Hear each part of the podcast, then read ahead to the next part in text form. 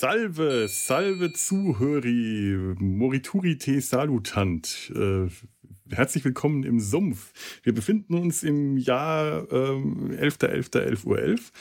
Nicht ganz, aber äh, ihr hört das ja auch nicht am 11.11.11 .11 Uhr 11 und das ist genau richtig, denn ihr lest die Comics beziehungsweise den Film, worüber äh, das, was wir, worüber wir heute reden, das lest und schaut ihr ja auch nicht im Jahre 50 vor Christus an. Also ist es in Ordnung, dass wir am 11.11. 11.11 Uhr 11 aufnehmen, ihr aber irgendwann anders das anhört. Herzlich willkommen im Sumpf. Wir reden heute über Asterix, den Typen, der Rom erobert hat. Und dazu habe ich zwei furchtlose Helden, die äh, nichts mehr fürchten, als dass ihnen der Himmel auf den Kopf fällt, eingeladen. Da ist einmal wieder der Lars dabei. Äh, äh Salve Lars. Salve, Bonni Equirarisunt. Aha. Jetzt verlässt mich mein großes Latinum schon wieder. Was heißt das? Gute Pferde sind selten. Ah, okay. ja. Das ist der einzige, der einzige lateinische Satz, den ich mir im Lateinunterricht irgendwann selbst zusammengedengelt habe. Hm, Bonni Equirari sunt. Ich hätte, ja, okay, gut. bitte, bitte, wenn du meinst, dass. Und irgendwas muss das Latinum ja auch gut gewesen sein. Mir, mir hilft es ja noch nicht mal, Asterix auf Lateinisch zu lesen. Und Salve geht an die zweite Stimme auch. Der Steffen ist wieder bei uns. Hallo Steffen. Ja, moin, alter Julius. Moin. Oder Servus. Eigentlich müssten wir ja Servus. Ja. Habt ihr den Servus. auf Bayerisch gesehen, den Film? Nee. Nein, um Gottes Willen. Dabei hätte Servus so gepasst und ich glaube, das haben die in der bayerischen Version noch nicht mal gesagt. Also echt. Ja, äh, Steffen, schön, dass du auch wieder da bist. Ja, äh, danke schön für die Einladung und äh, Zwischenapplaus für das schöne Intro. Das war ja wieder toll. ich, fand, ich, fand, es in der Version äh, melodischer als in der Originalfassung. Ja. Oh.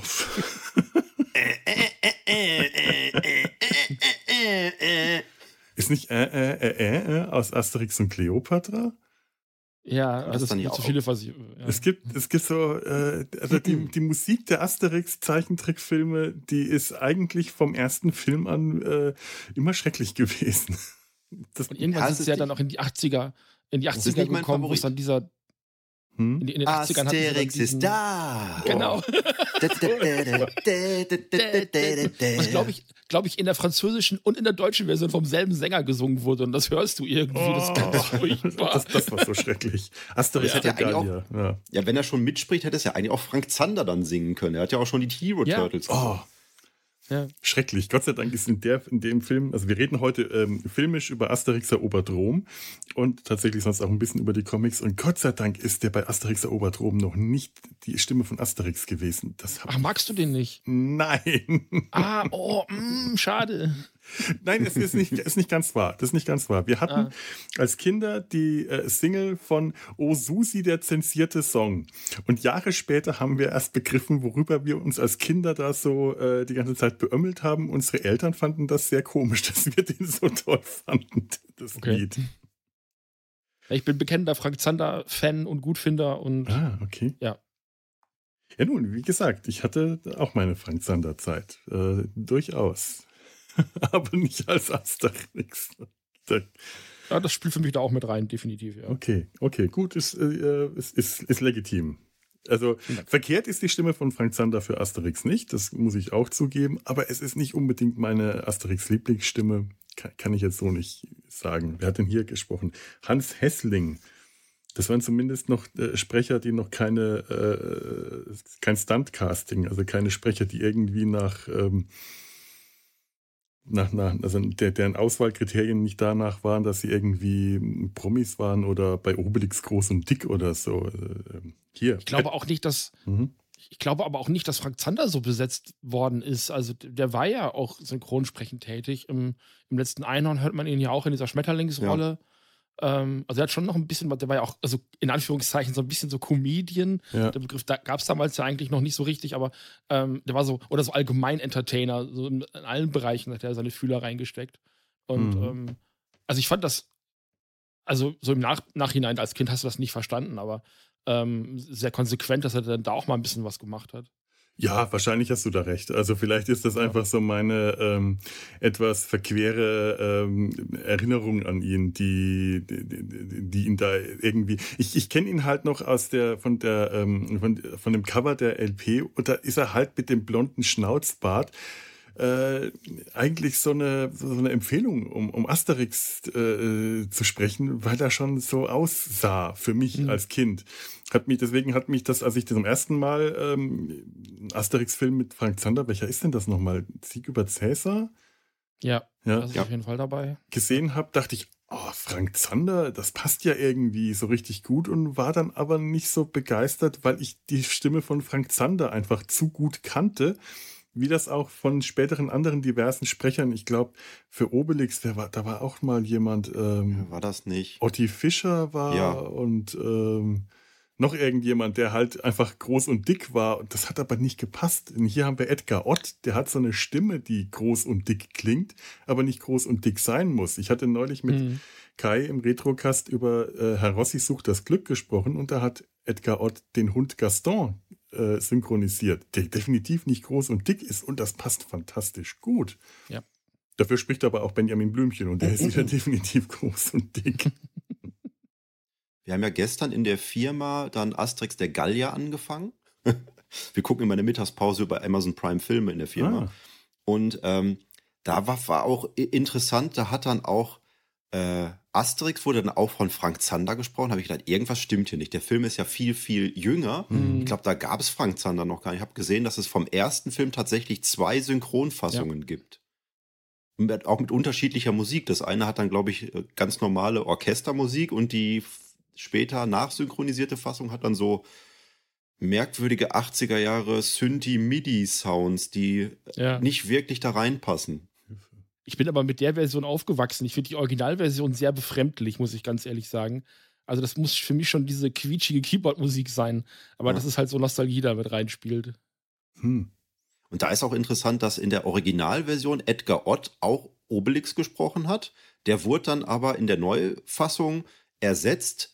Edgar Ott spricht aber noch irgendwen anders dann später im Film. Den, den Holzwurmhändler, das ist äh, Edgar Ott dann. Ja. Okay. Genau. Hm.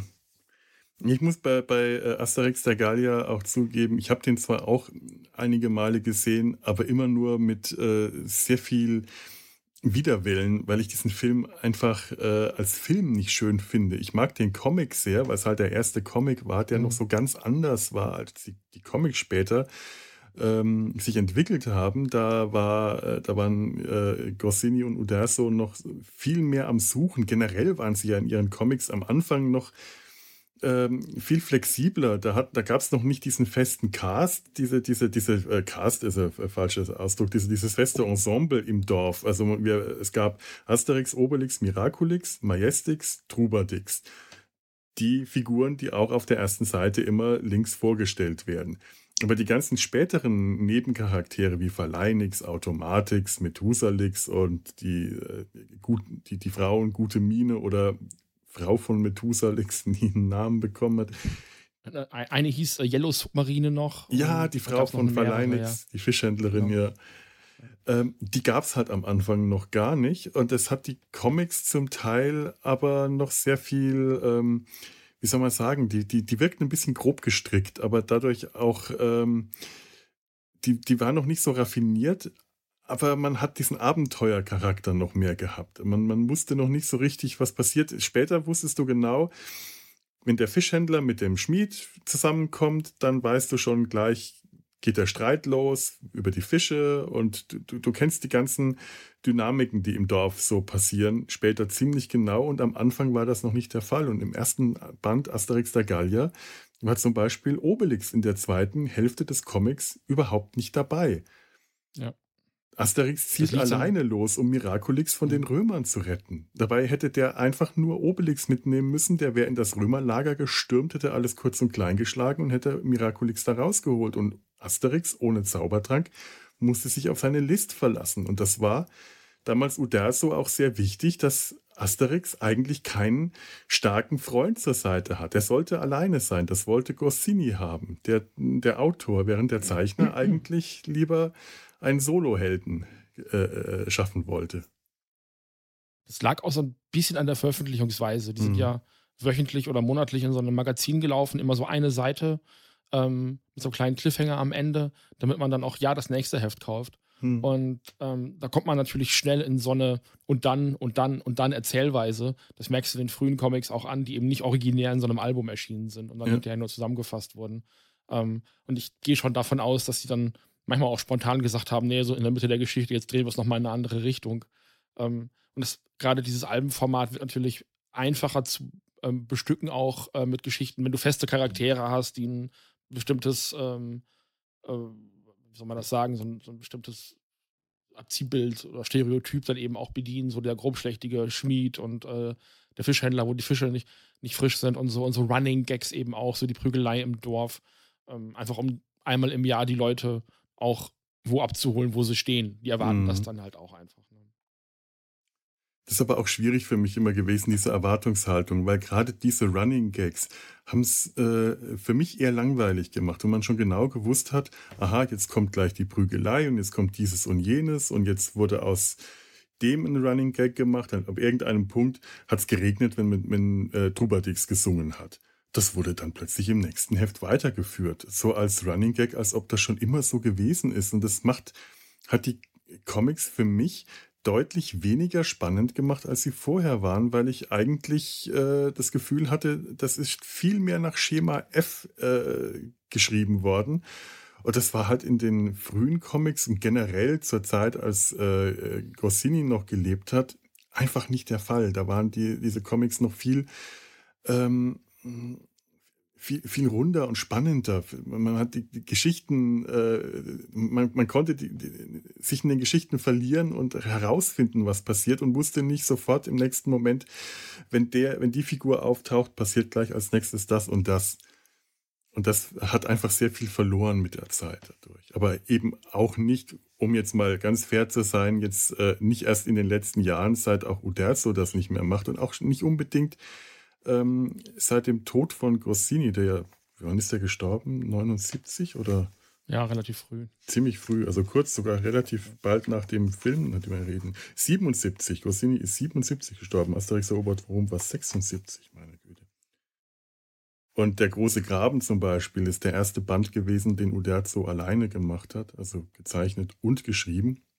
Das ist ein Comic, den ich eigentlich noch sehr mag, gerade weil Uderzo da erstmal neue äh, Wege herausgefunden hat, wie er selber eigentlich Geschichten erzählt. Aber man hat es bald gemerkt, mit jedem weiteren Band ist er in so einen Erzähl, äh, so Erzählmechanismen verfallen, die irgendwie äh, für mich einfach keine Spannungen mehr haben aufkommen lassen. Und eine Besonderheit von Asterix der Gallier ist ja auch noch, der ist ja mehr oder weniger unautorisiert von mhm. Rossini und Uderzo erstanden. Ich glaube, anfangs noch fürs Fernsehen als Serie und dann haben sie das umgeswitcht auf einen Kinofilm und das fanden die beiden halt nicht gut und das sieht man dem Ergebnis auch an. Das ist ein totaler Ausschläger aus diesem ähm, Filmkanon, weil die späteren Filme dann wirklich alle konsequent von Uderzo und Goscinny auch äh, überwacht worden sind, mitproduziert worden sind. Die hatten mhm. absolut den Daumen drauf. Ähm, über dieses, ich glaube, Studio Idefix hieß das. Mhm. Ja.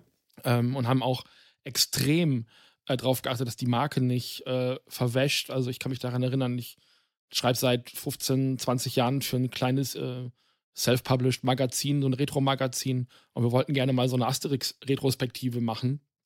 Und dann hatte einer gehört, na, es kann gut sein, dass wir da irgendwie äh, Ärger kriegen mit dem Verlag. Wir fragen mal nach. Und mhm. die haben uns Auflagen gegeben, die konnten wir als äh, PDF-Magazin, Retro-Magazin einfach nicht leisten. Und dann haben wir das dann gelassen und den ganzen Artikel gar nicht erst gebracht. Ach, ähm, meine Güte. Also wir hätten nicht mal Karikaturen zeichnen dürfen, im Grunde genommen, ohne das zu lizenzieren. Okay, vielleicht also, überlege ich mir dann gerade nochmal das Titelbild umzuändern. also, ich, was Sie nicht wissen, macht ihn nicht heiß, hätte ich jetzt mal gesagt. Also, wir hatten es auch so ein bisschen drauf gestoßen.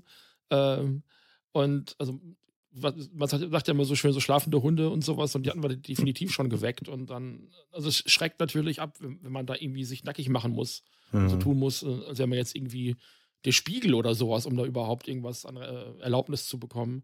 Und äh, also sie sind da extrem ähm, vorsichtig, was Lizenzen angeht. Und das ist sicherlich einfacher geworden, seitdem Uderso gestorben ist. Ähm, aber das war und ist, glaube ich, auch immer noch relativ schwierig.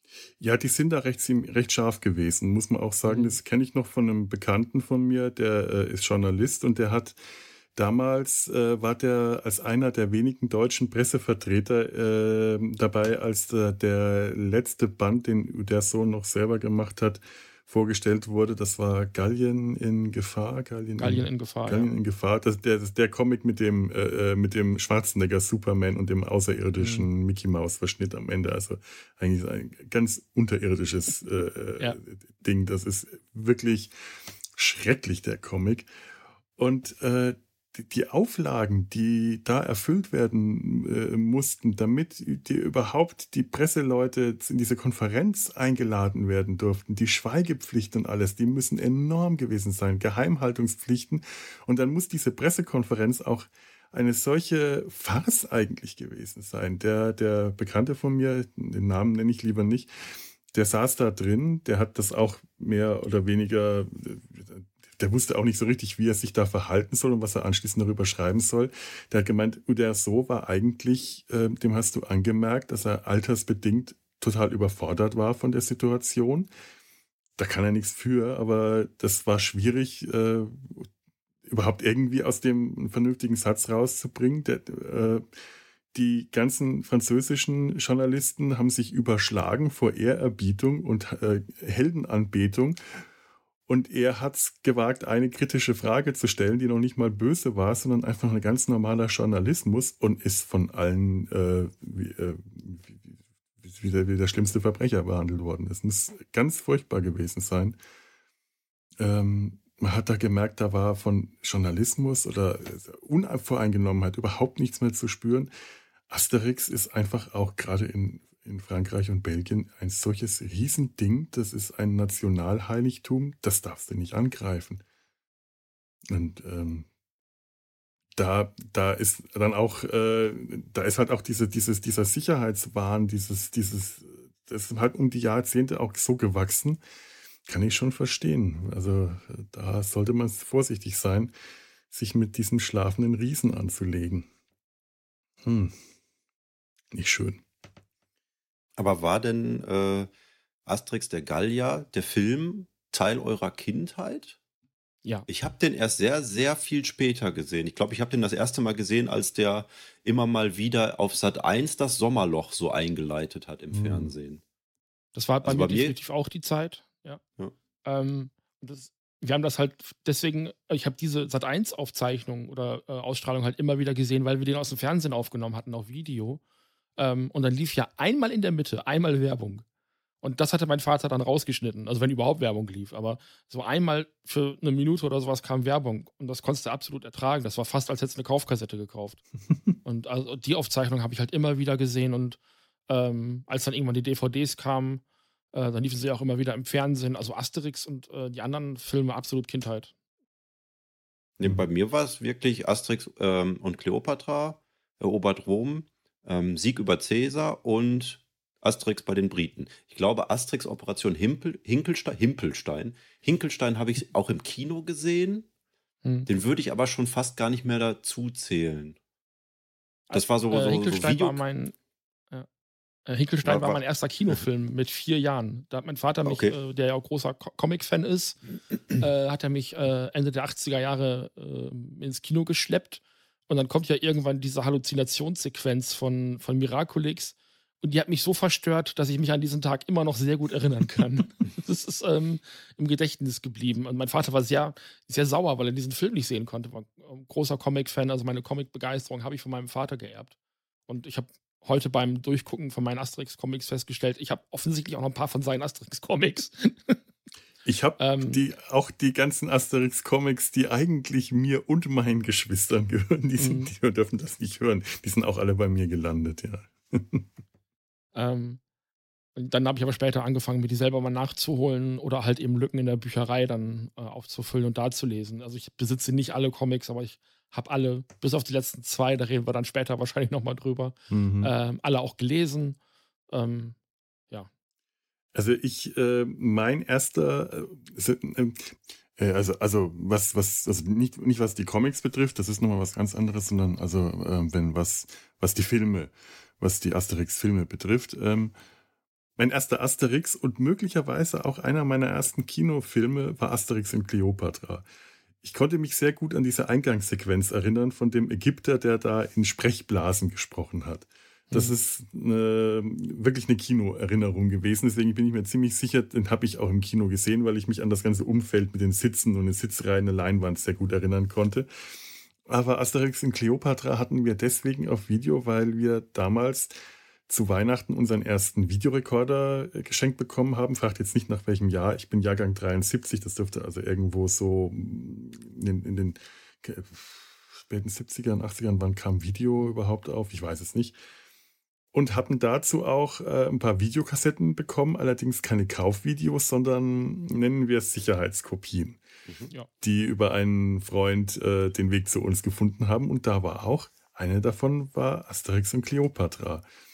Und ich habe damals auch unseren Videorekorder gleich als allererstes auf Herz und Nieren geprüft, indem ich äh, den Film, nachdem wir ihn zu Ende gesehen haben, nicht einfach zurückgespult haben, sondern im äh, Suchbildlaufmodus zurückgespult haben, den ganzen Film einmal rückwärts angeschaut haben.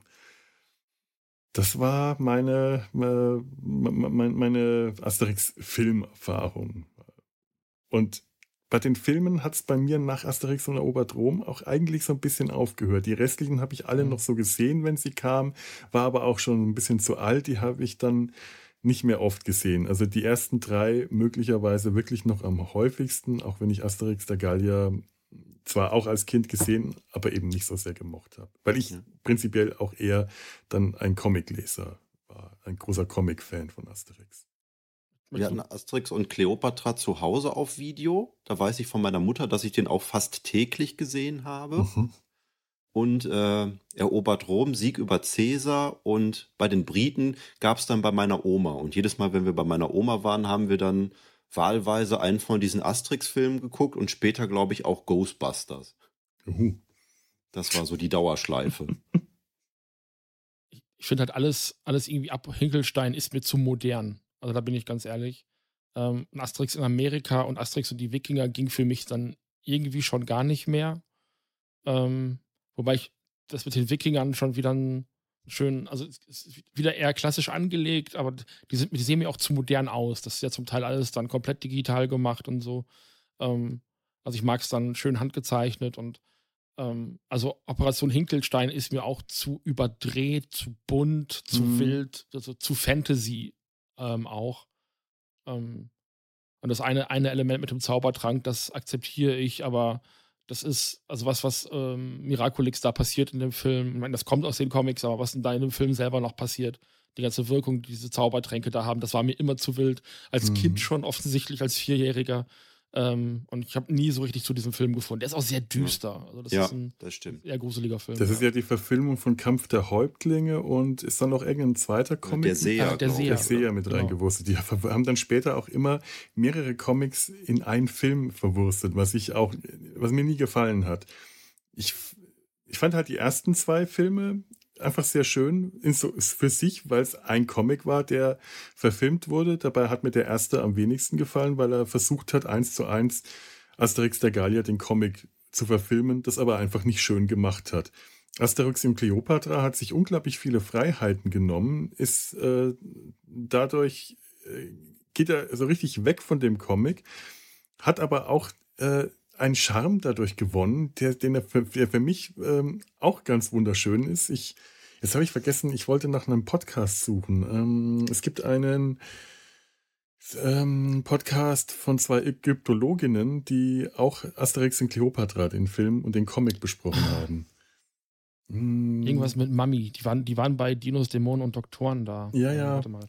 Mummies und ähm, Mummies and Magic? Mummies and Magic. Ganz großartiger ja. äh, äh, Podcast äh, und vor allem die Folge über Asterix und Cleopatra ist wirklich fantastisch.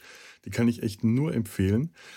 Ohnehin ist Asterix und Cleopatra auch aus der ganzen Comic-Reihe für mich immer noch, wenn nicht einer der schon, wenn nicht der beste, auf jeden Fall einer der besten Comics der ganzen Comic-Geschichte. Das ist fantastisch gut. Allein schon die ganzen Anspielungen auf äh, das historische Ägypten, auf die historische Kleopatra, aber vor allem auf den Film Kleopatra mit Liz Taylor hm. ist so toll. Was ich zum Beispiel in dem Film ähm, erst sehr spät begriffen habe, bei Asterix und Cleopatra ist mir ja am Anfang, wenn sie nach Ägypten äh, äh, kommen, dann baut sich das Bild so Lage für Lage auf. Von so einer Skizze über die Layout-Zeichnung, über die Koloration bis zum fertigen Bild. Bis zum ersten fertigen Film dann. Und das ist ein Zitat aus Cleopatra, aus dem Liz Taylor-Film, weil da die Zwischenbildsequenzen auch immer Schicht für Schicht gemalt und ein aufgebaut wurden, bis dann das letzte fertige Gemälde in, den, ähm, in, in, in, das Filmbild des nächsten Aktes übergeblendet hat. Habe ich erst verstanden, als ich Cleopatra gesehen habe und dachte mir, großartig. Was für ein mhm. geniales Zitat. Jetzt weiß ich nicht, wo ich hin wollte. Macht ihr mal weiter. ich habe mich schon wieder ver ver verquasselt. Sollten wir mit dem Film anfangen? Ich möchte gerade noch. Ähm, bleiben wir noch mal kurz bei den Comics, weil ähm, kommt gleich noch zu dem Film, aber ich möchte gerade noch gerne bei den Comics bleiben. Wir hatten ja schon angedeutet, die letzten beiden Comics, Steffen, dass du die noch nicht gelesen hast. Und damit ja. bist du mir sehr viel weiter voraus, denn ich habe die noch nicht mal angefasst. Was gefällt dir da oder, oder, gefällt dir nicht? Oder wie stehst du zu, wie, wie stehst du generell zu dem neuen, neuen Asterix seit äh, Uderso äh, abgegeben hat? Also wir hatten ja eben schon mal Gallien in Gefahr mhm. angesprochen, ähm, was eigentlich im Grunde genommen fast schon so ein kreativer Amoklauf von Uderso ja. gewesen ist, der sehr wütend über die Comiclandschaft gewesen ist, offenbar, ähm, den damals schon genervt hat, dass ähm, ja äh, ganz viele Superheldenfilme und Comics den Markt plötzlich erobern. Also wenn du in Amerika über Comics redest, meinst du in der Regel Superhelden-Comics. Das ist praktisch synonym. Mhm. Bricht seit ein paar Jahren ein bisschen auf, aber auch eher langsam. Und der Manga-Markt ist international derartig erfolgreich. Wenn du als Buchhandlung heute keine Manga-Abteilung hast, äh, hast du keine Chance mehr. Und ich glaube, Uda war einfach beleidigt. Und das merkst du diesem Buch einfach an. Mhm. Und da kommen also wirklich Außerirdische und Superhelden und die sehen halt auch wirklich sehr krude aus und die Außerirdischen sollen Manga-Figuren darstellen, sind aber irgendwelche furchtbaren asiatischen, rassistischen Stereotypen mit so ganz spitzen Gliedmaßen und Nasen und ja. Samurais und hast du nicht gesehen. Ich, ich hätte damals beim Lesen auch ich habe das hier nebenbei auch einmal aufgemacht. Da sind so komische Roboter, wo ich als erstes denke an den DAX von der ersten allgemeinen Verunsicherung. Das war das erste, was ich da drin gesehen habe. Irgendwie ja. sieht aus wie so eine, so eine fliegende Hochkantpatrone mit kleinen Fledermausflügelchen. Und dann soll die so Mickey Maus Ohren haben, aber ich finde im Ganzen sieht es eher aus wie ein DAX. So ein Roboter-DAX. Ja, es ist wie gesagt einfach ein kreativer Amoklauf. Anders kann man das nicht erklären. Und ähm, es war gut, dass Uder so damals gesagt hat, also ja, ich höre auf, ich gebe das ab. Und ich bin von den neuen Comics, wie gesagt, ich kenne die letzten beiden nicht, ähm, weil ich einfach sehr wenig Zeit habe im Moment fürs Comics lesen, oder schon seit längerer Zeit. Mhm. Also der letzte, der ist gerade erst vor wenigen Wochen erschienen, äh, den habe ich erstmal auf den anderen draufgelegt. Da liegt er sehr gut. Und ich hatte gedacht, vielleicht schaffe ich das jetzt für diese Sendung, die beiden nochmal zu lesen. Ich mag die. Ähm, mhm. Die haben einen sehr bekannten und ähm, ähm meiner Meinung nach sehr augenfälligen Strich. Es sieht anders aus als früher, aber ähm, ich bin mit Namen super schlecht, deswegen weiß ich nicht, wie die, wie die Kreativen heißen dahinter. Äh, Didier Conrad und, und genau. ähm, Jean-Yves Ferrier, aber ich glaube, der neueste ist von einem anderen, ich habe es irgendwo, Fab ja. Caro ähm, getextet genau. worden. Ähm, also wie gesagt, mit Namen bin ich schlecht. Mhm. Die haben natürlich sehr viel Kritik einstecken müssen, allein für die Tatsache, dass sie es machen, weil kann ja nicht sein. Ja, und ich habe damals auch Leute äh, sagen hören nach dem Motto, Goscinny und Uderso würden sich in Gräbern rumdrehen, ähm, wo ich denke, ja, kannst du so sagen, musst du aber nicht. Wenn es dich nicht interessiert, dann lies es halt nicht. Natürlich ist das Alte immer mit so viel Nostalgie verbunden, das ist schwer auch dann wegzuwischen. Das kann ich nachvollziehen. Ähm, was die neuen Comics halt machen, ist ganz, ganz stark auch in diese Nostalgie-Nummer mit reinzuschlagen. Also dieses. Mhm ähm, Streiten der beiden untereinander, was glaube ich in den Filmen, also gerade in den Filmen ein oder zweimal vorkam, so dieses, oh, Herr Asterix, oh, Herr Obelix und dies und das, das kommt ja schon relativ häufig ja. vor. Ähm, aber weil, glaube ich, so die Herangehensweise ist, viele Leute möglichst da abzuholen, ähm, wo sie eben stehen. Und das ist tatsächlich eher bei den Filmen und eben auch bei, bei Cleopatra, wo das ja auch ganz prominent in einer Szene dabei ist. Ähm, und da, da wieder Running Gags draus zu machen, ähm, weiß ich nicht. Ich bin jetzt, jetzt auch nicht der super Asterix-Experte oder, oder Super-Fan oder, äh, weiß ich nicht, Chronist oder sowas. Aber ich habe, also natürlich bis auf einzelne Kritikpunkte an Aufbau einer Geschichte oder einzelnen Zeichnungen oder sowas, die vielleicht mal daneben gegangen sind oder wenn man irgendwie einen Witz nicht gezündet hat. Aber ansonsten habe ich da wenig drüber zu meckern. Ähm, das ist hm. so für mich, also ich glaube, und das sagte damals ein Comic-Kritiker, äh, an den ich mich gut erinnere, der sagte, Things should be allowed to end. Das äh, zitiere ich immer. Also es hätte auch einfach enden dürfen mit Asterix mhm. nach, nach dem letzten Uderso-Band.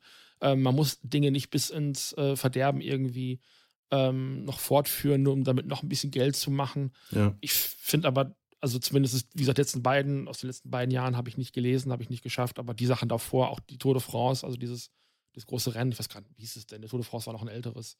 Ähm, ähm, irgendwas in Italien, oder was? In Italien, ja. also auch dieses äh, Wagenrennen auf jeden Fall stattfindet. Mhm. Ähm, die sind auch echt, also einfach sehr dynamisch gezeichnet, sehr witzig mit äh, die Römer, die immer diese Anspielungsnamen haben. Ähm, die sind redaktionell gut aufbereitet mit, mit Anmerkungen und alles. Und ähm, es ist halt auch trotz alledem immer noch ein Bestseller. Also es mhm. verkauft halt Millionen von Einheiten, ob jetzt im Hard- oder Softcover. Und das muss auch seinen Grund haben. Wenn die wirklich so schlimm wären, dann wäre das vielleicht nicht so. Keine Ahnung. Also ich habe da ein bisschen anderen Stand dazu, weil ich, ähm, sagen wir mal so, den Zeichner Didier Konrad, den kenne ich seit den 80ern. Der hat ganz fantastische äh, Comics damals gezeichnet. Äh, äh, äh, Bob Marone ist eine, zum Beispiel ist eine Comicreihe, äh, eine Parodie auf den äh, belgischen Abenteuercomic Bob Moraine.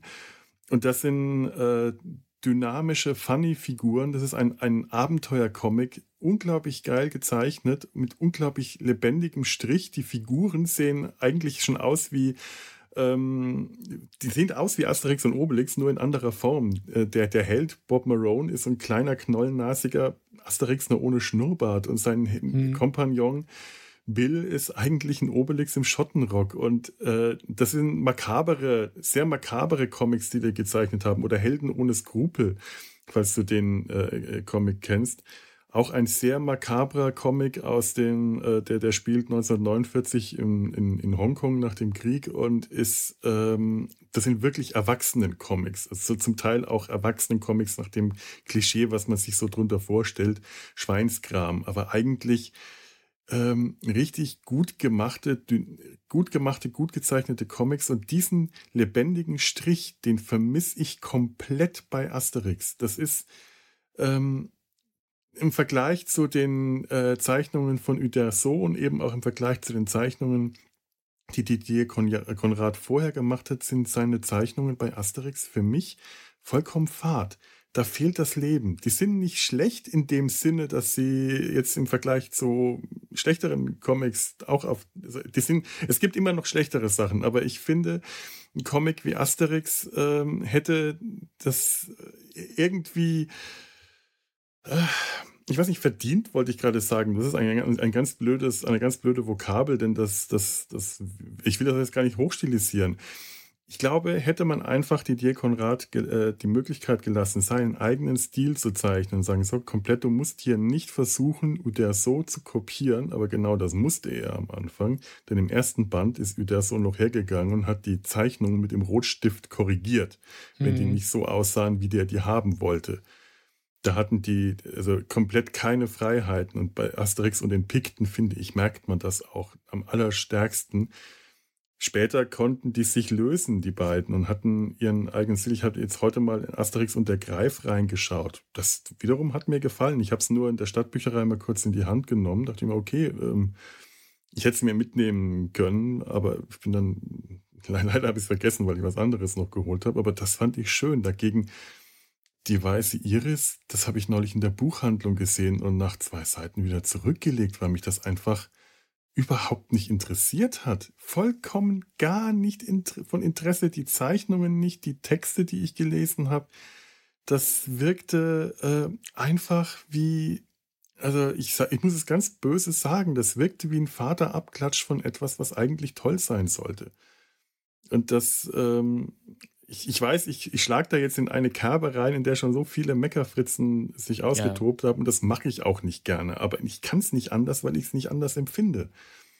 ich würde das auch lieber etwas positiver und konstruktiver sehen, aber da, geht, geht bei mir nicht mehr. Das ist echt abgefahren. Ich finde halt, das ist auch eine, eine, super Sache, wo man einfach sagen kann, ey, ich liebe die alten Sachen und mhm. dabei bleibt weil es gibt ja auch genug. Es sind ja was 35, 36 Bände ja. plus irgendwelche ähm, Hommage-Bände, von denen ich auch einiges habe. Also ähm, da ist ja einiges einfach auch noch vorhanden, aus dem man dann schöpfen kann. Und dann Eben. kann man auch sagen, ich ignoriere einfach alles Spätere, aber sich halt breitbeinig hinzustellen, was die meisten gemacht haben damals, ich lese das nicht, aber das ist trotzdem scheiße. So, das, das, da konnte ich dann damals nicht mitleben, wo ich ja. dann denke, du lehnst es einfach nur kategorisch ab, das ist dein gutes Recht, aber dann sprich anderen bitte nicht ab, daran, damit Spaß zu haben. Das war damals, als das damals anfing, so ein bisschen mein Problem. Ähm, auch die, äh, Lucky Luke Hommage-Bände, die ja von, zum Teil von deutschen äh, Künstlern dann eben gestaltet worden sind, wo das Gleiche gesagt worden ist, wo ich dachte, ja, verstehst du den Begriff Hommage nicht? Das ist einfach, ein, ist einfach nur eine, also im besten Fall mhm. auch eine, eine Huldigung, eine Parodie im, im entferntesten Sinne, mhm. aber eben auch so der eigene Anstrich und das andere hört ja nicht auf zu existieren. Ne? Das ist ja das Schöne. Ich finde tatsächlich diese Hommage-Bände zum Teil wirklich großartig und da, mir, mhm. das wäre mir bei Asterix unter Umständen vielleicht sogar lieber gewesen, weil man bei Hommage-Bänden halt einfach noch das, den eigenen Stil und die eigene Sprache der, äh, der, der, der Zeichner, Zeichnerinnen und, und Autoren, Autorinnen halt erkennen kann, während das äh, äh, ich, ich einfach das Gefühl habe, dass hier so viel verloren gegangen ist von dem Original. Das ist wie, ich äh, halt äh, bei mir die Berufskrankheit, wenn ich im Trickfilm äh, die Zeichnung anderer Leute imitieren muss, geht auch immer wahnsinnig viel verloren. Und ja. ich ähm, bin dementsprechend auch immer etwas, vielleicht etwas empfindlicher, wenn ich das, wenn ich das sehe und erlebe, weil ich weiß, wie viel schöner es eigentlich anders sein könnte, wenn man die Möglichkeit dazu hätte. Das finde ich bei dir sowieso ganz erstaunlich, weil ich kenne ja deinen normalen Strich, wenn du so frei für dich zeichnest, mhm. der ist ja schon sehr krakelig. Und wenn du aber die Maus zeichnest oder den Elefanten, das sind ja zwei der steifsten Figuren, die man sich so vorstellen kann. Ja, ja, das ist es halt leider auch. Ich kämpfe ja auch genau mit diesem Problem, dass ich ähm, versuch, versuchen muss, äh, die Figuren, das Design anderer Leute äh, zu zeichnen. Das haben mal Illustratoren, Kollegen äh, damit äh, äh, verglichen. Das wäre wie wenn man die Unterwäsche anderer Leute tragen muss. Weil normalerweise als Illustrator, Illustratorin sowas nicht machen muss, da zeichnest du nur deinen eigenen Stil, der halt dein Markenzeichen ist, mit dem du dich verkaufst, mhm. mit dem du Werbung für dich machst, während du als Trickfilmer ähm, gewissermaßen gezwungen bist, die Unterwäsche anderer Leute zeichnerisch zu tragen. Und das ist halt hier auch bei Asterix der Fall gewesen. Ähm, obwohl der Stil, den Didier Conrad in, in, im Original hat, schon recht ähnlich ist. Also das ist nicht so, dass der einen komplett anderen Stil hat. Das passt schon. Er äh, ist nur, ich möchte sagen, mir kommt es so vor, als ob er für Asterix den Stil abgeschwächt hat, damit es besser zu Asterix passt. Aber äh, da, da ist zumindest in den ersten Bänden was verloren gegangen. Aber wie gesagt, äh, Asterix und der Greif, ich äh, morgen, äh, am Montag muss ich eh nochmal in die Bücherei, da glaube ich, auch hole ich mir den noch das hat mir wiederum sehr gut gefallen, was ich da gesehen habe. Also vielleicht. Also ich mache gerne, ja, mhm. ich mache gerne auch Hausaufgaben und lese die beiden Bände jetzt am Wochenende nochmal. okay. ähm, weil so, mein Comicregal stapelt sich mit den nicht gelesenen Comics und äh, ich kaufe schon gar nichts mehr, weil es weil einfach nicht mehr nicht, nichts mehr bringt. Aber ja. Aber die haben doch auch großes äh, Tamtam -Tam drum gemacht um die Wahl des neuen Asterix-Zeichners, oder?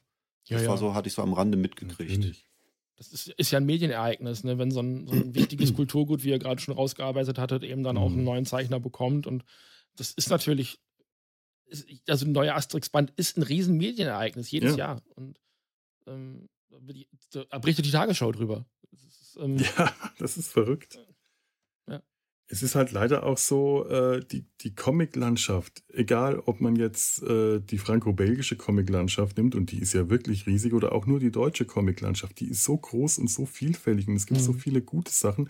Das ist wirklich so traurig. Es ist persönlich, finde ich es traurig, wenn einfach immer nur Asterix äh, die, die Aufmerksamkeit bekommt und sich alle Leute, die dann sagen, oh, Asterix, ich lese auch Asterix und die vielen Anspielungen und literarischen Anspielungen und die Prominenten und bababa.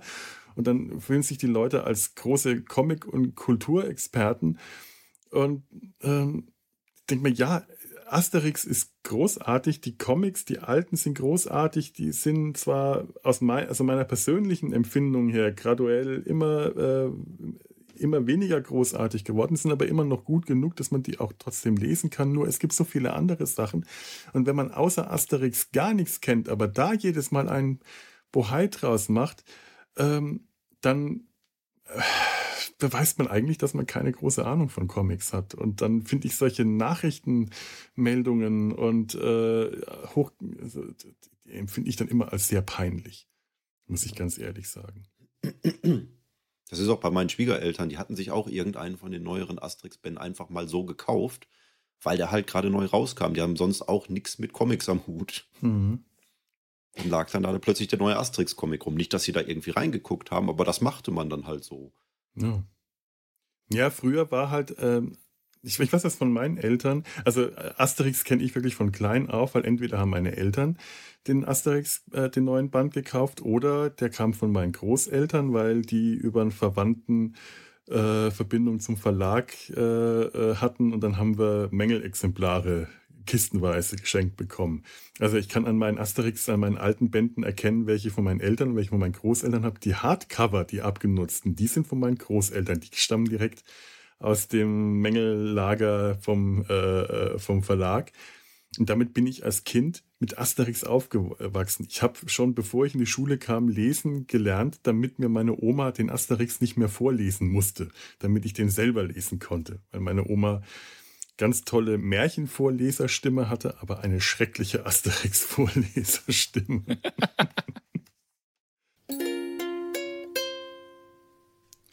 So, das war's jetzt. Gewissermaßen äh, nicht ganz. Das war jetzt der Auftakt, nur der erste Teil einer sehr, sehr langen Besprechung, denn wir werden jetzt gleich zum Film kommen. Äh, das war jetzt quasi nur das Vorgeplänkel, also wie gesagt der Auftakt. Und da der Rest ziemlich lang wird, eine sehr lange Folge, habe ich die diesmal nicht halbiert, sondern gedrittelt. Das heißt, es werden jetzt noch zwei weitere Folgen hier kommen und ich hoffe, äh, ihr seid dann auch immer noch dabei und habt Spaß daran und ihr findet das dann auch wie üblich hier in der Mediathek von Enervision und ich freue mich, wenn ihr dann auch ähm, wieder einschaltet und bis dahin Salve Morituride Salutant.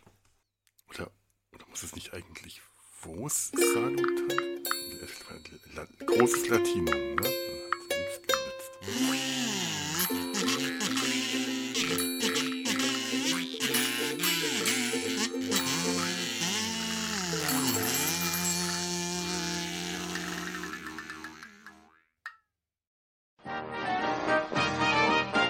Eine Produktion des Podcast Imperiums.